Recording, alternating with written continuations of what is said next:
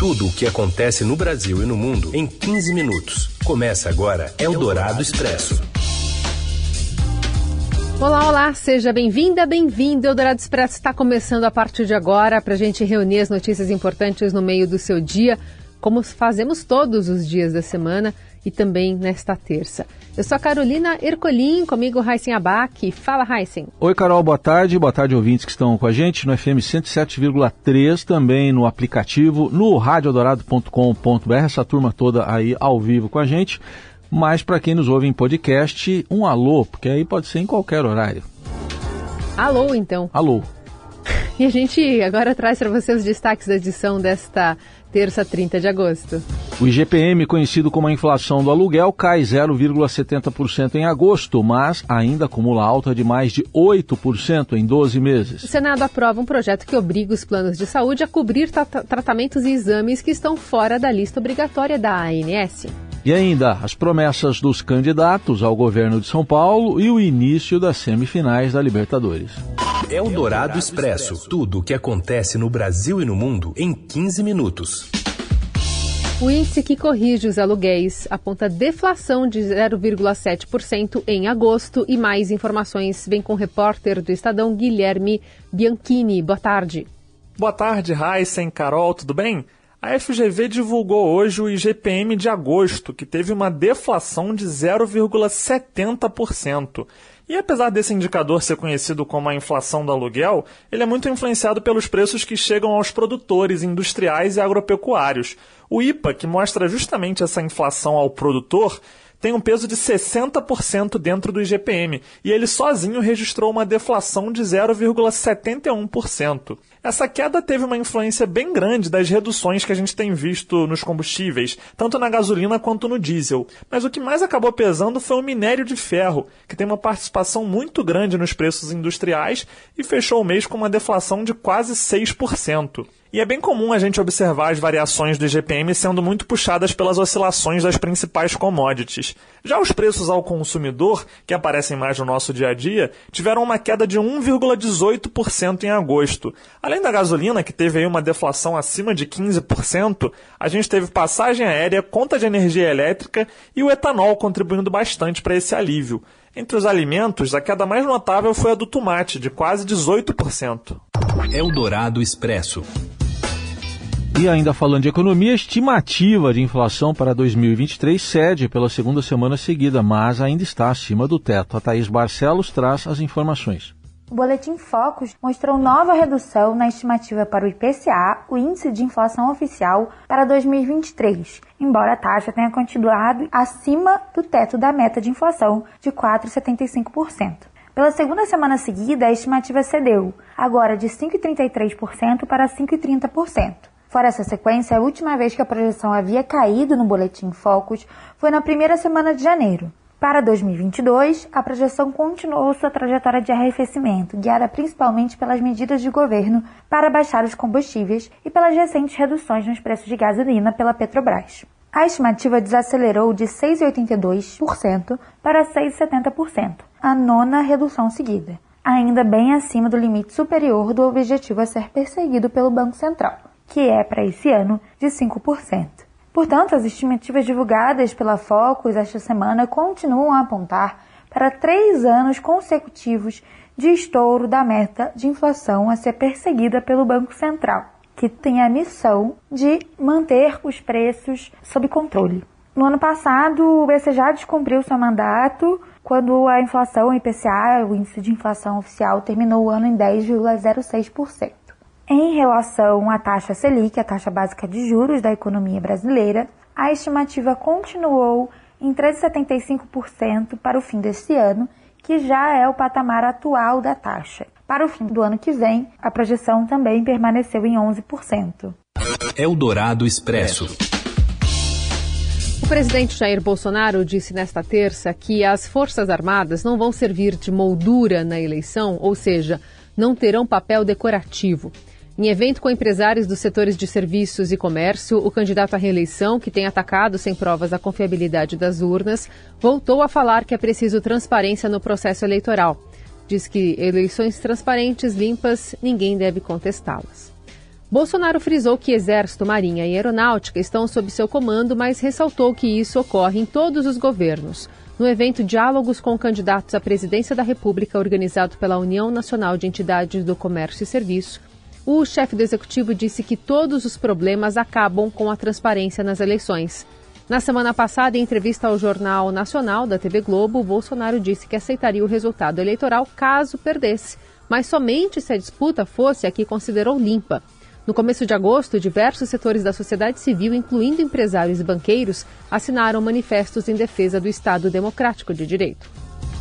E às vésperas do 7 de setembro, convocações para atos de apoio ao presidente Jair Bolsonaro na data ganharam tom de ultimato. Outdoors espalhados por Brasília, pagos por apoiadores que omitem a autoria, falam em agora ou nunca e em segunda independência do Brasil. As peças publicitárias não mencionam Bolsonaro, nem pedem Bolsonaro, nem pedem voto explicitamente para o candidato à reeleição. A identidade visual e as mensagens, porém, têm semelhanças com a estética da campanha eleitoral do presidente. Nas redes sociais, os chamamentos também partem de grupos que já estiveram na mira do Supremo Tribunal Federal. Nas ruas, alas do agronegócio incentivam as manifestações e pretendem levar máquinas agrícolas à esplanada dos ministérios no dia 7. Bolsonaro pretende participar do ato em Brasília de manhã e no Rio à tarde. As Forças Armadas prepararam uma programação de oito horas para a comemoração do dia 7 na praia de Copacabana, zona sul do Rio de Janeiro, a ser encerrada com um ato com a presença do presidente da República. A programação prevê inclusive salto de paraquedistas na areia da praia, 29 salvas de canhão a partir do Forte de Copacabana, além da parada com navios militares e apresentação da Esquadrilha da Fumaça, já divulgadas. Eldorado Expresso. O Senado aprova o projeto que acaba com a lista taxativa da Agência Nacional de Saúde Suplementar sobre procedimentos cobertos pelos planos de saúde. A Júlia Marques explica o que muda com a decisão. Boa tarde. Oi, Heisen. Oi, Carol o Senado aprovou um projeto de lei que obriga planos de saúde a cobrir tratamentos que estão fora da lista obrigatória de procedimentos da Agência Nacional de Saúde Suplementar, ANS. Essa lista da ANS é chamada de ROL e tem cerca de 3 mil tratamentos. Na prática, a aprovação no Senado torna esse rol exemplificativo e não mais taxativo. Isso significa que a lista da ANS volta a ser apenas um parâmetro de tratamentos disponíveis. Mas se um paciente precisar de uma terapia que não está descrita no rol, ela deverá ser oferecida pelo plano de saúde. Esse projeto de lei foi colocado em discussão no Congresso depois que uma decisão do STJ, o Superior Tribunal de Justiça, restringiu o acesso a procedimentos médicos que estivessem fora do rol.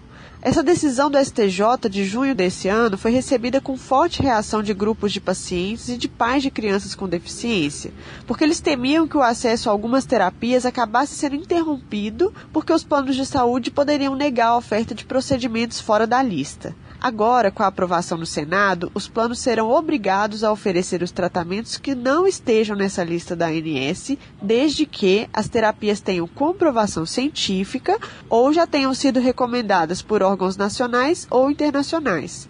Por outro lado, as operadoras de planos de saúde questionam o projeto aprovado segundo eles, abre uma brecha para acesso a tratamentos ainda experimentais. Outro ponto de crítica levantado pelas operadoras é de que a mudança também causa um desequilíbrio econômico, que pode levar ao aumento de preço das mensalidades dos planos e, consequentemente, a migração de beneficiários de planos de saúde para o SUS. Para valer, o projeto ainda tem de ser sancionado pelo presidente Jair Bolsonaro, que tem 15 dias para avaliar a questão. Você ouve Eldorado Expresso. Seguimos com as principais notícias do dia. As propostas dos candidatos ao governo paulista incluem IPVA congelado e cashback de imposto. A colunista da Eldorado, Adriana Ferraz, traz mais detalhes. Adri, boa tarde. Olá, pessoal, boa tarde. O Estadão publicou hoje um resumo dos planos de governo enviados à Justiça Eleitoral dos cinco principais candidatos ao governo de São Paulo. Olha, a gente juntou aí propostas nas áreas de emprego e renda, educação, segurança pública, saúde, desenvolvimento social, habitação, mobilidade, cultura e esportes e sustentabilidade. Olha, e as promessas aí vão da criação de um bilhete metropolitano único para a integração das linhas da Grande São Paulo, como metrô e ônibus metropolitanos, criação de um cartão para uso nos restaurantes do Bom Prato, programa aí estadual, restaurante popular, também o chamado cashback do imposto, essa novidade, hein? É uma promessa do atual governador Rodrigo Garcia, que pretende devolver o imposto pago pelas famílias pobres e também em extrema pobreza, cadastradas no CAD único do Estado, por meio do programa Nota Fiscal Paulista. Fernando Haddad é o que promete o bilhete metropolitano, né, aqui na região da Grande São Paulo, e também promete congelar o IPVA por quatro anos. Tarcísio de Freitas tem promessas amplas aí na área da segurança pública. Uma delas é a polêmica revisão da instalação de câmeras nos uniformes dos policiais militares, um projeto aí elaborado pela gestão de João Dória que derrubou a letalidade policial no estado, mas que Tarcísio de Freitas quer rever. No plano de governo dele não está muito especificado o que ele faria, mas só uma revisão. Point do Novo promete privatizar a Sabesp e também rever programas aí do governo do estado. Ele pretende, por exemplo, ampliar a saúde por meio de telemedicina, promete também fazer parcerias com entidades para melhorar a educação na rede estadual. E Elvis César tem outras promessas também que chamam bastante atenção do eleitorado, brilham os olhos, como criar um milhão de empregos caso eleito, primeiro ano do mandato. Olha, a gente acompanhando esses planos de governo, eu pude ler esses cinco planos de governo, parece que vai ficar tudo bem, viu, gente? Se cada um deles, qualquer que for eleito, o Estado vai ter todos os seus problemas resolvidos. Eldorado Expresso. A operação da Polícia Civil cumpre 22 mandados de prisão nesta terça contra suspeitos de participar do golpe do novo número. Os envolvidos têm base de operação em quatro cidades goianas e fizeram vítimas em todo o país. A total, o grupo teria causado prejuízo de 135 mil reais a três vítimas, sendo que uma delas perdeu 115 mil. Uma delas é uma moradora de São Paulo. Segundo as investigações, o grupo entrou em contato por WhatsApp, se passando pelo filho dela, dizendo que estava com um novo número e tendo problemas para fazer um Pix. O alto valor era para fazer pagamentos relativos a uma surpresa que seria feita a um parente. A Polícia Civil cumpre mandados de prisão e também de busca e apreensão em Goiânia, Senador Canedo, Bonfinópolis e Goianira. Pelo menos seis homens e duas mulheres foram presos. Eldorado Expresso. E hoje tem um grande encontro, mas tudo bem, de times, Atlético Paranense e Palmeiras, mas principalmente de técnicos pela Libertadores. Abel Ferreira e Luiz Felipe Scolari figuram como os maiores treinadores da história do Palmeiras e aos que até discordam disso, mas os números estão aí. Os dois são os principais técnicos do clube. Nesta terça, às nove e meia da noite, eles se enfrentam na Arena da Baixada em Curitiba pelo jogo de ida das semifinais da Libertadores. O Atlético Paranaense do Felipão tenta voltar à final da competição continental após 17 anos e o atual campeão, Palmeiras, do Abel, joga tentando avançar pelo terceiro ano seguido a decisão continental. E os números mostram a grandeza dos dois, porque são os técnicos que venceram a Libertadores pelo Palmeiras. Felipão conduziu o time à primeira conquista em 1999 e Abel foi responsável pelos dois últimos títulos, 2020 e 2021. E são eles também os técnicos com mais jogos e vitórias pelo Palmeiras na Libertadores. Felipão treinou o time em 43 partidas com 23 vitórias e o Abel esteve no comando em 27 jogos e saiu vencedor 20 vezes. O duelo a gente confere logo mais a partir das nove e meia da noite. E amanhã tem o outro jogo da outra semifinal entre Vélez, Sarsfield e Flamengo. O jogo é na Argentina. Eldorado Expresso.